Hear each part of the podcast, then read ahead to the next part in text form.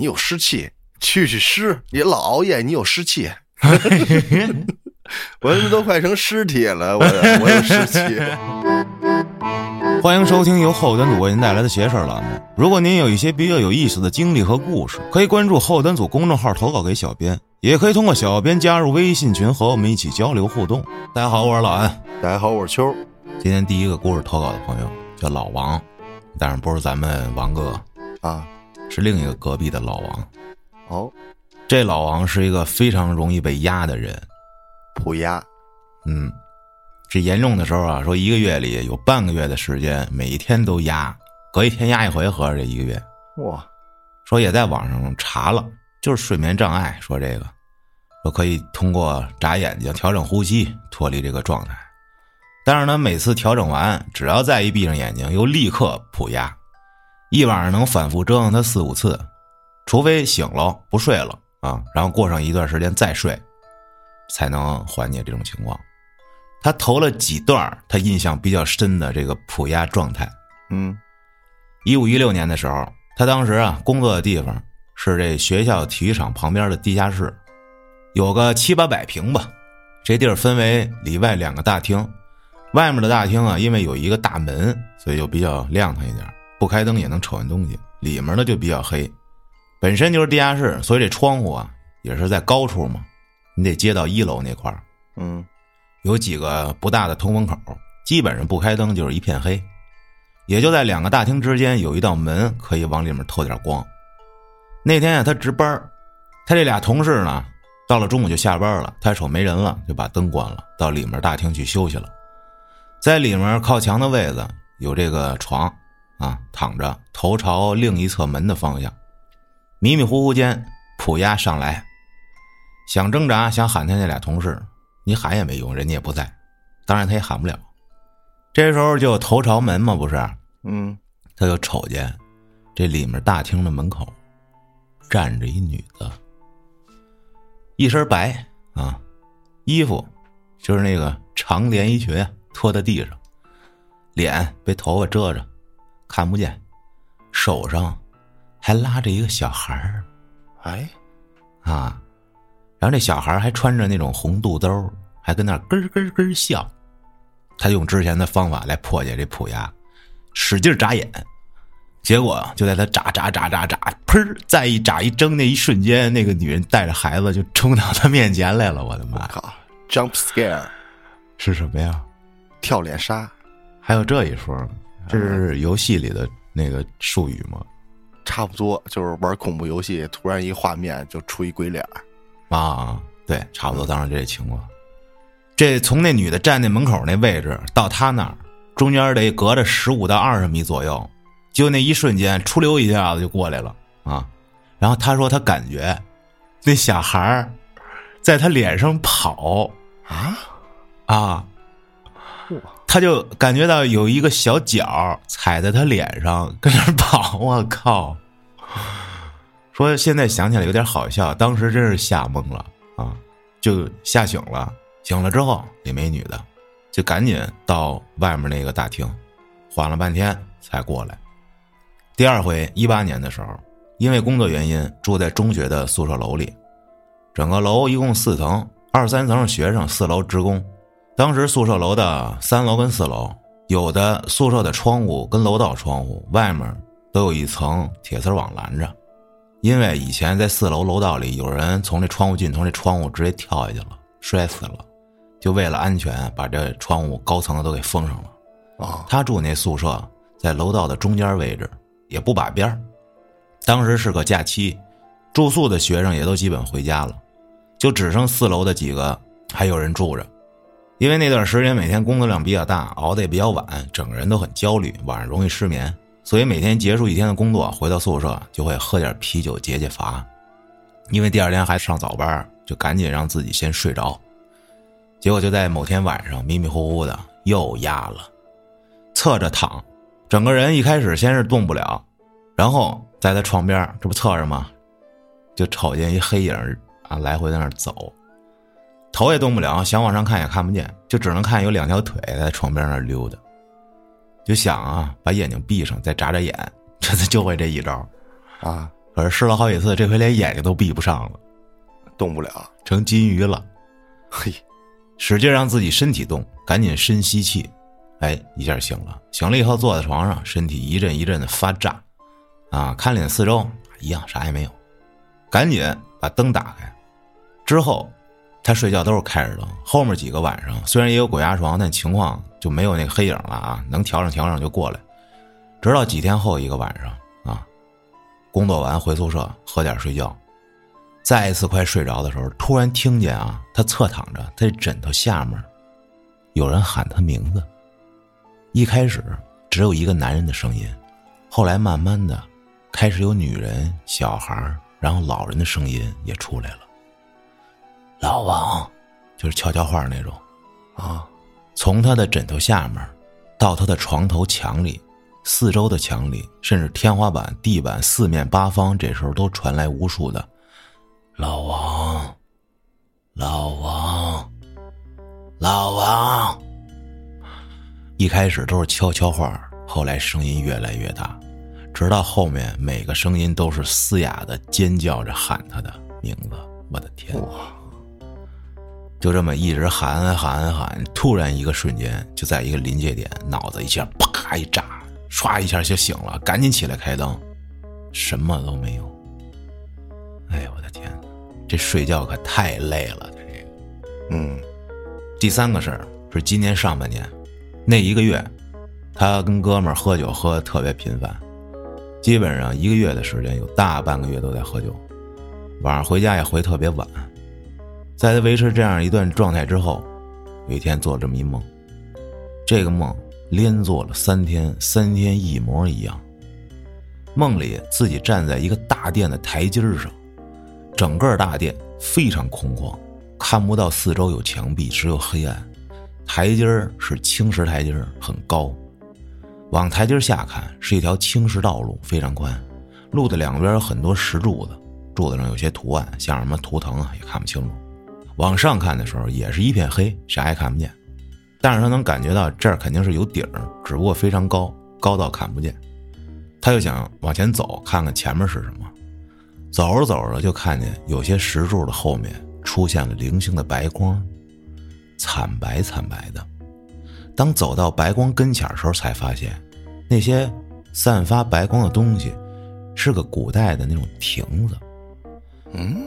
啊，就跟整个白玉石雕刻出来的一样，晶莹剔透。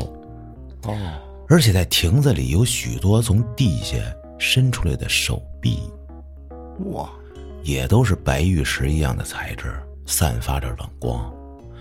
这些手臂竖立着，围成一个不规则的小水池，水池里面的水碧绿的。他又连着三天做这个梦，就梦到这个走到水池子这儿。然后，每次走到水池子这儿，他都往里边尿尿。这不会三天都尿床了吧？啊！看完这亭子，又回到那条石板路上。啊，也不知道往前走了有多远，只记得走了很久。然后前面就出现一座城楼，城楼上有一块牌匾，写的啥看不清。他就记得看到这座城楼，他就拼命的往回跑。但是在他往回跑的时候，他脚下的石板路就变成非常泥泞的泥巴路，这泥巴都没过脚踝了，而且天还下起了大雨，就一直跑，一直到雨停了，路上也不那么泥泞了，就想回头看看他走的这条路，转过头再一看，身后是一个往上的大斜坡，然后他就看到在斜坡上往下走来一个人，是一个老太太，个不高，大概到他胸口。很瘦，但是身上穿了很厚的衣服，看起来很臃肿。这衣服的样式就跟祭祀时候的似的，这色彩特别多，脸上还戴一面具，有点像个祭司。当这老太太走到他跟前的时候，他的身边多了一张四方木桌，桌中间摆了一个牌位，但是牌位上没字儿，是个空牌位。前面还摆了一圈贡品，然后这老太太在桌子上放了两个杯子。就是那种喝茶的青花瓷杯子，啊，口宽底儿窄，在他前面放一个，自己面前放一个。放完之后，这老太就端起自己面前的杯子，跟他说了一句话。说你要是想救某某某的话，就把这杯酒喝了。至于这老太太嘴里说的这某某某，在她记忆中从来没听过，也不知道是谁。第一天梦到老太太跟他说完这句话，他也不知道为什么，就直接端着杯子准备就喝啊。当他把杯子刚端起来，就看到手中的杯子里插着两根香，还是点燃的。两根香中间有两指宽的距离，绑着一撮头发，长长的头发。当时也不知道怎么想的，直接就干了，连着香、头发、酒一起干了。喝完就醒了。第一天醒了以后，没想那么多，觉得就是一奇怪的梦。但是，他嘴里的那味儿，是一股浓烈的酒精味儿。哦，就咂么嘴都能有那味儿。那怎么办？还得正常上班啊啊！直到第一天工作结束，一切很正常。晚上睡觉，又做了这么一梦啊！梦里场景情况一模一样，所有的经历也一样。唯一不同的是，昨天那个老太太，在今天让他喝酒的时候，她端着酒杯，看着杯子里面那两根香和那一撮头发，犹豫了。他不像上次直接干了。他说：“我不喝这杯酒。”结果这老太太直接伸手抠住他下巴，啊，掐着他，要给他灌。结果醒来又是一股浓烈的酒精味儿。哇，嗯。连着两天做同样的梦，他就开始觉得不太对劲，然后这一整天就开始沉浸他这梦，也干啥提不起精神，就琢磨：哎，这老太太是谁呀？干嘛让我喝酒？让我救人是谁呀？嗯，结果晚上再回来，都有点不敢再睡了，所以这天晚上，他熬得很晚，也是没敢关灯，就一直刷手机，直到他迷迷糊糊睡着，然后又站在了。前两天梦开始的那个地方，就这一套流程啊，继续走完。结果这回这老太太到他面前，都没等他说话呢，直接抠他下巴，把酒就给他灌进去了。哎呦，做完这三天梦，非常无语。第四天，他这几个哥们儿找他喝酒，问他这几天咋了，都昏昏沉沉的。他又把这晚上的梦给大家说了。大家听完就说：“这梦见这事儿，感觉不是特吉利呀。”结果就瞎唠，一边唠，这酒也下挺多，于是就断片了。结果这回睡着了啊，就没再做这个梦，缺酒了，这这 缺酒了，对，可能真是缺酒了啊。后面跟他老妈说了这事儿啊，老妈听完一顿骂，大概意思就是，你这人都没了，还来缠我家孩子干什么？然后又给家里老人打电话，问问是不是家里哪个过世老人。这老妈给他找完人，问了之后，他就没再做过这梦了。直到过了一两天之后，有一天早上，他出小区门口，无意间看小区门口有卖黄纸的，从头到脚麻了一下。一看日子，原来是快到清明节了，也不知道是不是因为这些日子回家太晚，晚上撞着什么了。哦。这梦也就没再做过了，估计就是打完电话，他妈给他找那边人，那边人替他烧烧纸，送走了呗。嗯，也没准就是是确实缺酒了。他这第二天醒来，嘴里有酒味儿啊，这也挺牛逼的。是，这是头天晚上吃什么了吗？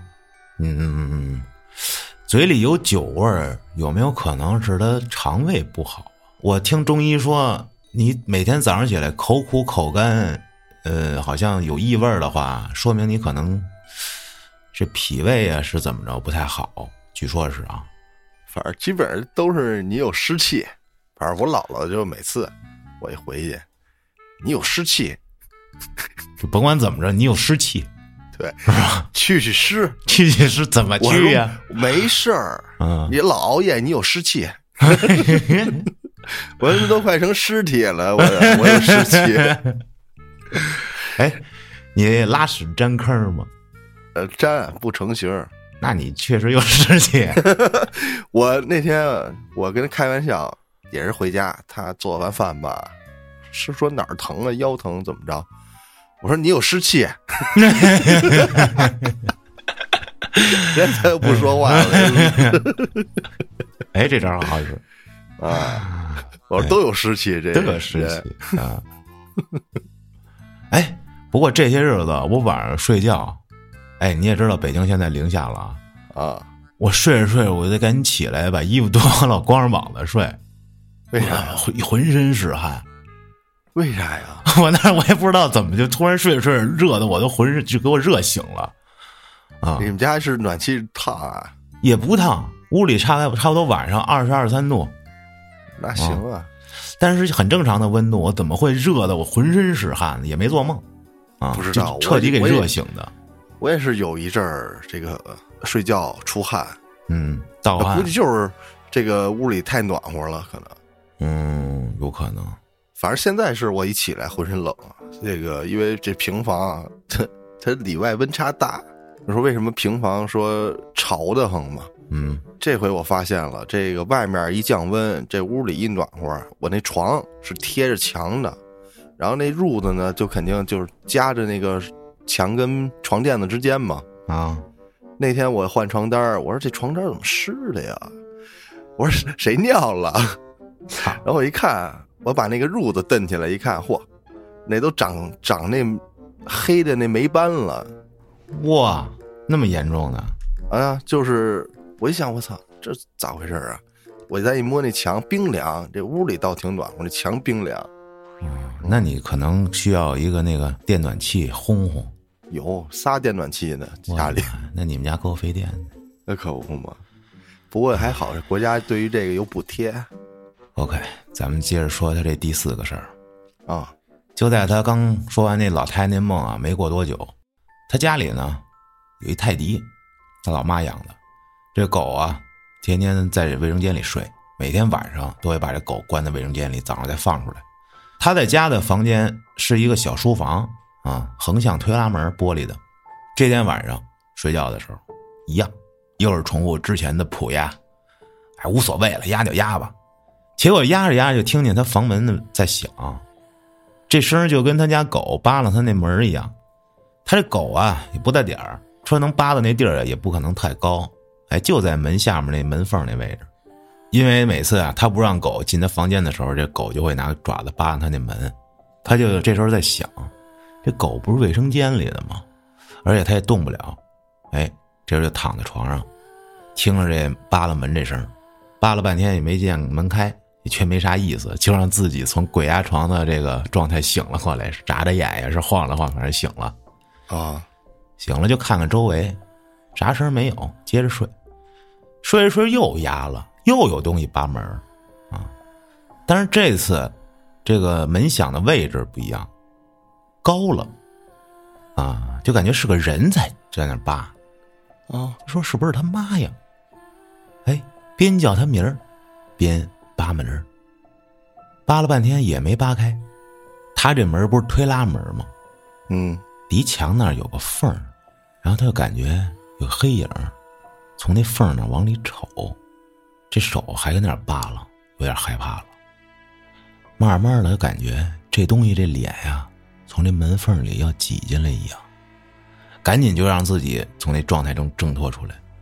周围这么一看，安安静静，啥也没有，心想着眼不见心不烦，反正他也进不来，我直接面朝墙睡得了。睡着第三次。普亚又来了，这回感觉不对，他妈的感觉那东西进来了，在他床边上溜达，心想：我靠，他妈的，你爱咋咋地吧，反正你又动不了我。结果就在他刚这样想的时候，他的后背感觉被人用拳头轻轻扣了一下，哇，一下就凉了。说他这么多年鬼压床经历，只有那第一次小孩在他脸上跑，有感觉到有东西碰他，啊，其他都是视觉跟感官呀、听觉什么上面的，基本上都碰不着的。这回咣，让人后背敲了一下，一下就醒了，赶紧打开灯，去冰箱里喝点凉水，冷静下来。这一宿也没睡，天也快亮了。他就总结出来啊，这鬼压床，就可能跟他所处环境有关系。说记得有那么一两次，他值班的时候，店里就他一个人啊，而且这两次在秋天，躺在店里过道沙发上，沙发一边是一大窗户，阳光可以照下来，整个人躺着晒着太阳，还挺舒服。睡着之后啊，鬼压床了，看不见东西，但是能感觉到，能听到，就感觉好像传来了古时候繁华的街道有小贩儿的吆喝声，大街上人群熙熙攘，互相打招呼，有说有笑，孩子嬉闹，就看不见，但是可以感觉到，听得到，啊，但是心里感觉还挺舒服的。但是他一醒，哎，又回到了现实，店里就他自己，顿时还有一种挺强大的落差感。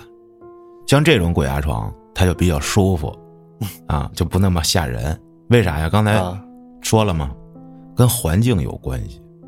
这两次前提是他在店里，然后都是秋天，沙发对着大窗户，阳光照进来，秋天的午后，那就说明这个环境还是比较温暖的。他的鬼压床做着这些梦，可能就比较温暖。然后在那些比较黑暗呀，或者状态不是特好的时候，他的鬼压床环境就变得不是那个了。哦，跟这有关系？他觉得是跟这个有很大的关系的，这么个事儿。我不知道你是不是也这样。我只在我那屋压过，好像就是你没在别的地儿睡觉的时候被压过是吗？好像是没有，除了那个之前上班那地下室那地儿压什么样啊？嗯，也差不多，感觉就是醒不来。没有什么特殊的不一样的，就是所有的都没见过虚影实体啥的，都是自己。那可能你这个鬼压床没他次数多啊，没有总结出来一些这个叫什么规律。我现在就没事了啊，现在也没事了。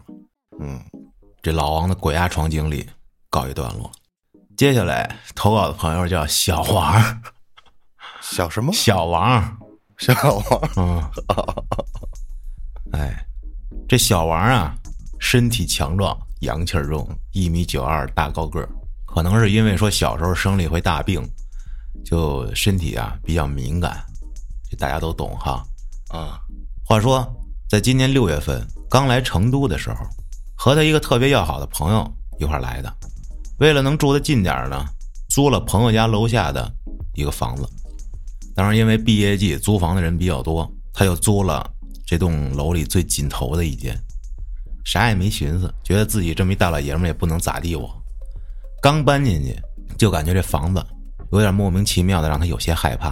不过也没当回事儿，换了新家，熟悉熟悉环境。哎，结果就在他搬进去第五天，也就是端午节放假的第一天晚上，他收拾家的时候，在门口。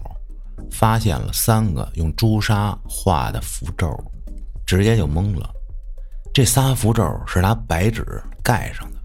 发现之后就赶紧告诉房东，房东告诉他，以前邻居家七八岁小孩画的，他根本不信呢。啊，这仨符是明显带着书法笔韵的。哦，仔细想了一下。如果说有符咒的话，那房子里会不会还有什么其他东西呢？有一大袋子钱，那你说买命钱拿不拿？拿了就死呗。反正我是真不敢拿，不知道是谁的东西啊，就跑到屋里开始找。不出所料，在阳台的一个极其隐蔽的角落，发现了一把生锈了的菜刀。哇！菜刀的刀口正冲着窗户。吓坏了，赶紧跑下楼，不敢在屋里待着了。顺便跟楼下的商户打听了他那层有没有出过事儿。就有一对关系很好的叔叔阿姨告诉他啊，你们这层有个男的跳过楼。哇！但也不确定是不是你那间房。赶紧就把这符咒照片给他老妈发去了。老妈打电话过来，让他赶紧搬家，说那房间死过人。咱也不知道从哪儿断定的啊。当时还抱着侥幸心理。我这刚交完房租啊，这玩意儿，于是当天晚上就开始出现了一些诡异的情况。一开始他总觉得啊，门口有一团雾搁那飘，说类似于鬼司通。哎，然后后来门口半夜三点多的时候，莫名开始出现猫叫，就发情那种，后面就越来越严重，实在是声太大了。然后就学着朋友教的方法，在房间里做法事。什么法事？说用他当时求来的法器，这法器呢，说是用他的遗魄给运养的。然后还记得当时做的是一个手势啊，一个叫什么三指剑诀。当他走到快到阳台的位置时，突然有一道像是人形的黑雾挡住了他，然后他就这么站了三分钟，心里那种恐惧逐渐就开始变成愤怒，就开始骂我操你妈！嘉哥附体，然后这黑影直接就被他给喷没了。想我操，这太好使了啊！结果当天晚上，他迷迷糊糊快睡着的时候，这阳台的门口，他猛然看见一张男人的脸，真真正正是一张脸，一个国字儿留着寸头的脑袋，嘴角咧到耳根子，冲他笑。哇，就这样对视了三分钟，我的妈呀！估计他也是被压了。第二天晚上遛狗的时候，走着走着就感觉有人在他后脖梗子上划了一下，哎，一回头什么都没有，结果一摸流血了，后脖梗子，哇去医院了，缝了十一针啊，啊这么大口子啊！啊！我靠啊！就莫名的就大口子。不会是什么风筝线吧？那也得拉前面啊，他还往前走。是啊，嗯，赶紧去医院处理完，连夜搬家了。我的妈我这要命了，这啊！再不走脑袋掉了嗯屋里拿别人东西这事儿啊，啊！我给大家分享一个。我有一个姐姐，她 前一阵子见着我，特别高兴的跟我说，我跟我妈是去门头沟的，呃，人家不住了的民宿啊，还是谁家平房里啊，发现了一大堆东西工具，嗯，他顺走了什么一堆，就是除草、剪草、剪花用那大剪子什么的，铁锹还是类似于什么东西啊，就是顺走了点儿。他妈呢，从人屋子里也不是在厨房啊，房梁上的位置还是哪儿，我也忘了。说顺走一把王麻子菜刀，还特喜欢，啊，哎，特别高兴的告诉我这事儿。当时我一听我就炸了，我说你干嘛呢？你想什么呢？这么多年节目白听了吧？我就赶紧跟他说：“我说你那菜刀在哪儿发现的呀？”我说是在厨房里吗？他说好像不是在厨。我说那正经菜刀人不搁厨房里，搁别地儿，你觉得那正常吗？对呀、再一个，这别人家东西你怎么能敢拿呢？说那没人要。我说那，结果他连夜就给他老妈打电话，说那菜刀别用啊，快扔了。我我说你赶紧给人送回去。你知道那菜刀人那跟那震着什么呢？你给扔了让你像话来了对呀，我的妈呀，胆儿太大了，还美呢，跟我分享呢。赚了，这个哎呦，你这捡一漏。啊，莫名其妙给人风水破了，我操！嗯，但是那废弃了呀。那那也不行啊！是他主要是忌讳别人不拿，你看这人家干嘛不拿走？这东西要是好，再一个，你知道人用没用过？之前这拿来干嘛的？啊，看人的。那他妈谁知道啊！我的妈呀！当时给我讲完，我赶紧我就让他赶紧送回去吧。送回去了吗？嗯，他那他那意思是想给扔了。嗯，啊，我反正建议他送回去。嗯，接着啊，投稿的朋友叫阿秋，嚯，这位是个上海八零后阿秋。嗯，比我大，嗯，秋哥，说他们家是法国人造的石库门房子，说解放前啊，爷爷做生意的，是用金条买的哦，买的房，啊。解放后，一层还是他们家的，二三层有别人搬进来了。从小跟父母、叔叔一家和爷爷奶奶住在这个石库门房子里。这石库门啊，说是上海的旧弄堂比较典型的一种建筑。等于说那会儿买了一栋楼是吧？嗯，应该是这意思，就是那种有点像这拱门儿啊，啊，就上面是圆的，下面平的那种拱门儿那种叫石库门，应该是这是大门是吗？对。然后这个进去之后是楼梯吗？嗯，进去之后是走廊，啊，嗯，这基本上就是在上海有，因为那都是外老外修的。嗯叔叔家有个闺女，比他小十八个月，俩人从小一起长大。他出生之前呀，父母一直在厂里上班，后来赶上改革，父亲正好有机会出来做生意。在他十岁那年，父母买了一套两居，然后他们家又从爷爷奶奶这儿搬出来了。搬家那天早上，家里人一起帮忙，把东西搬上了父亲公司的卡车。那辆车呀是一老解放啊，前面驾驶员旁边可以坐俩人，后面车厢啊用来装货。自己也比较小，就跟母亲一起坐在了驾驶室。老爸呢就跟帮忙的同事压着家里的东西在车厢后面。这时候也知道马上要跟妹妹分开了，有点不舍。结果坐在前面之后呢，看到站在马路边送他们的妹妹一家，心里有点不舒服。特别看到妹妹马上就要哭了，哎呀，心里也不好受，故意扭过脸去不看。然后汽车一路开到新家，一路上心情也不是特别好，也没什么心思看风景了。就在快到新家的时候，突然脑子里面有一种感觉。啊，说很神奇，或者说是一组镜头，什么样呢？到达目的地，从驾驶室下车，父亲会把妹妹从后面的车厢里抱下来。啊，嗯，出现了这么一套画面，结果真的发生了，应验了。到了新家，司机停车，他跟母亲从前面下来，就看见父亲从车厢后边下来，同时把妹妹也抱了下来。哇，他不知道这是不是心灵感应。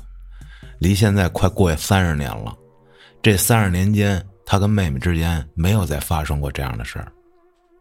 估计是当时妹妹跟着一块上车了，是怎么着了？自己偷偷跑人去了啊！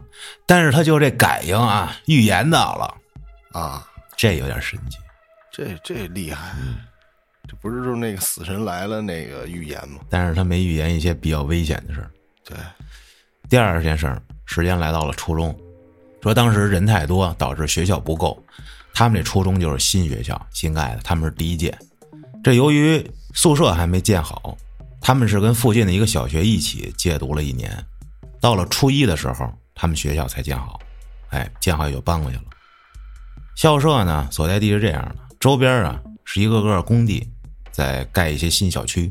平时放学在旁边玩的时候啊。可以看见一些动物的骨头。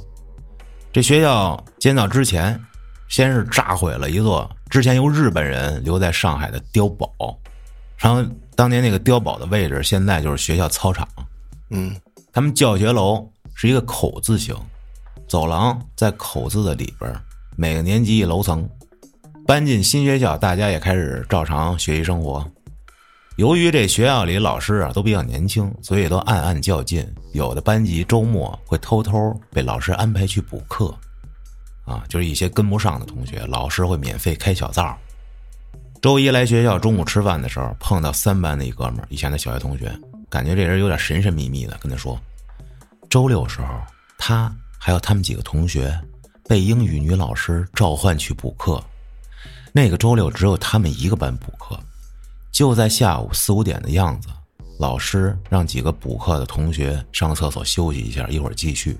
就在他们几个出教室去上厕所的时候，看到对面走廊有两个白衣服人飘过去，然后老师也看见了，夏老师跟几个同学赶紧冲回教室，老师就让大家赶紧收拾东西，课不补了，带着大家离开了。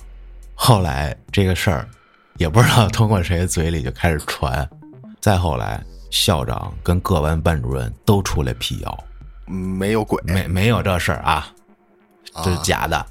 再后来，一放学，班主任都会过来赶大家回家，没再听说过哪个班级在安排补课了。哦，这挺好，这俩白人让大家都不用补课了。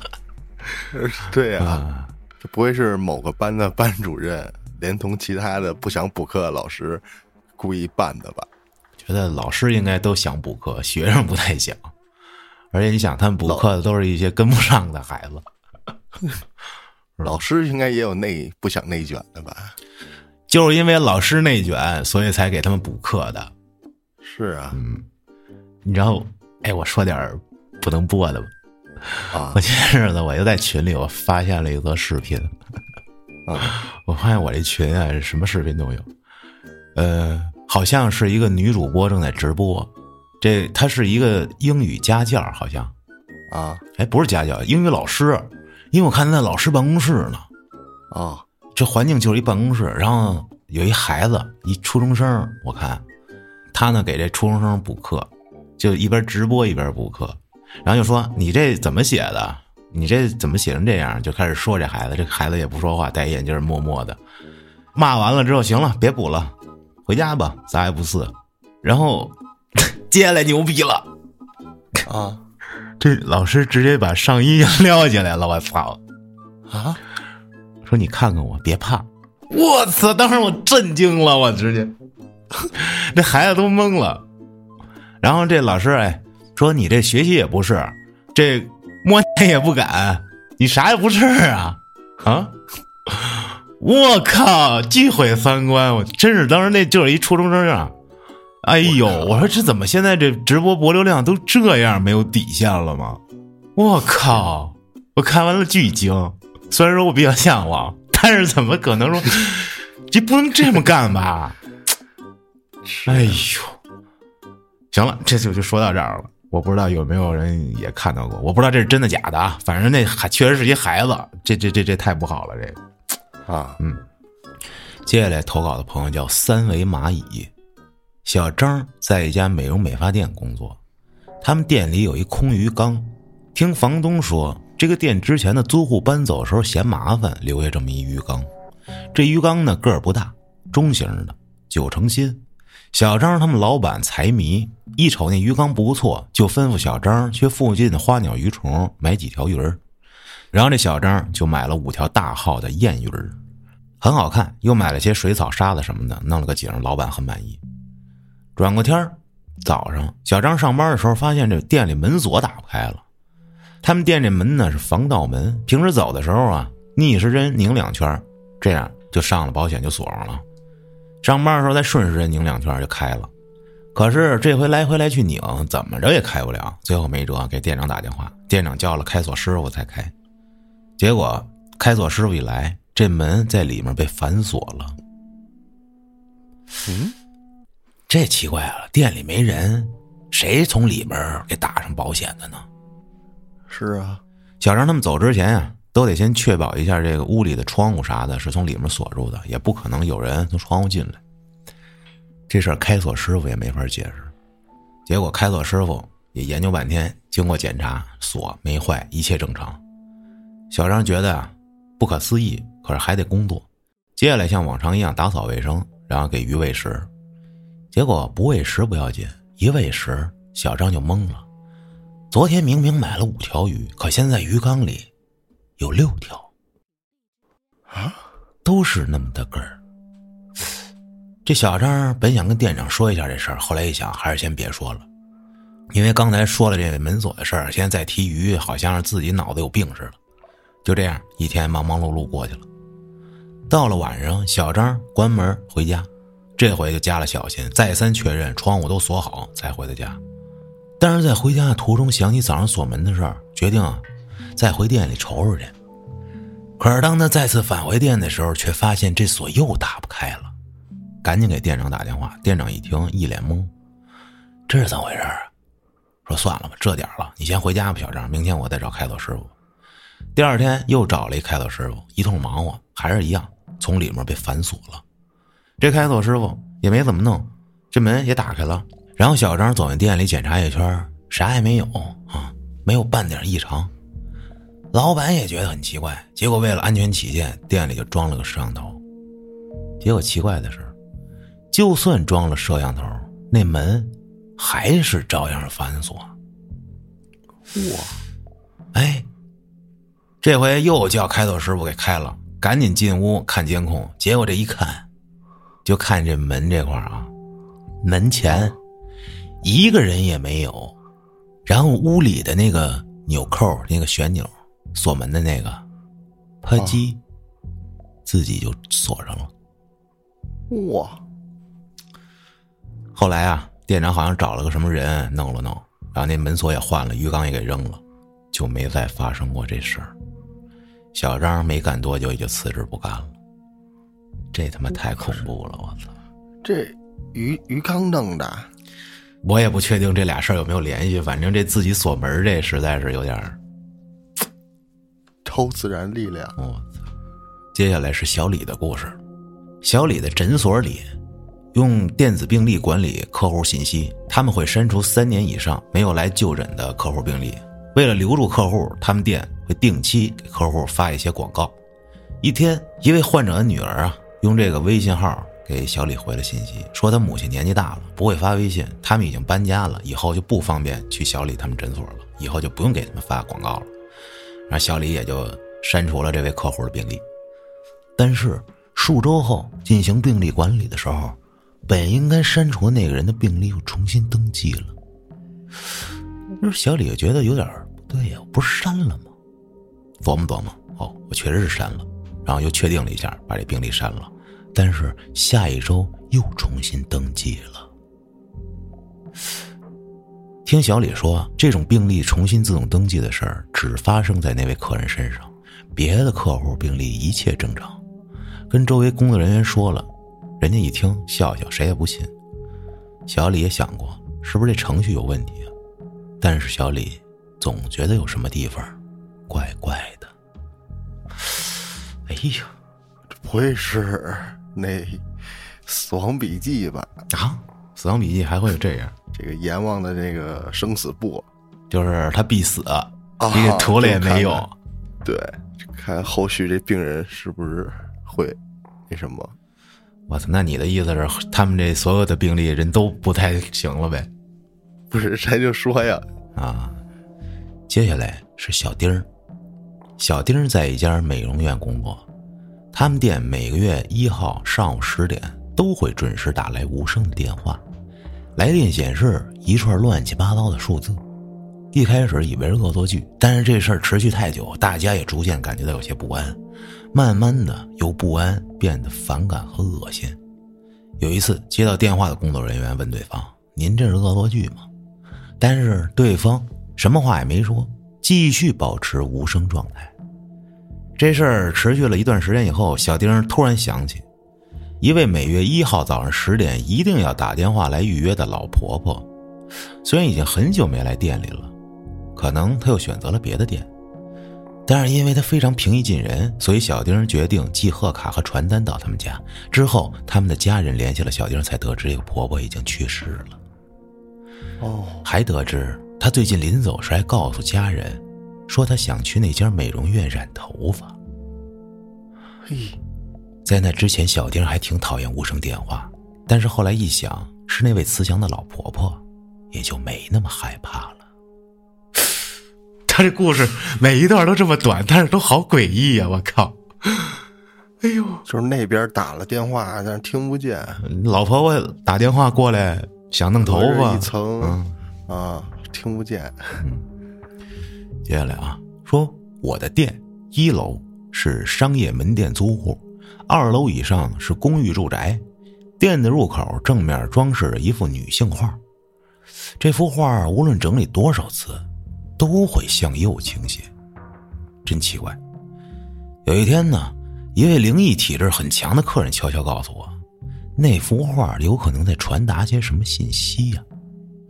我仔细问了那位客人，他说：“那画向右倾斜以后，画里的那个女性的视线会变成斜视向上的方向，好像在暗示那个视线前方有什么情况。”我当时害怕极了，就把这事告诉了其他工作人员，但是大家没有人在意。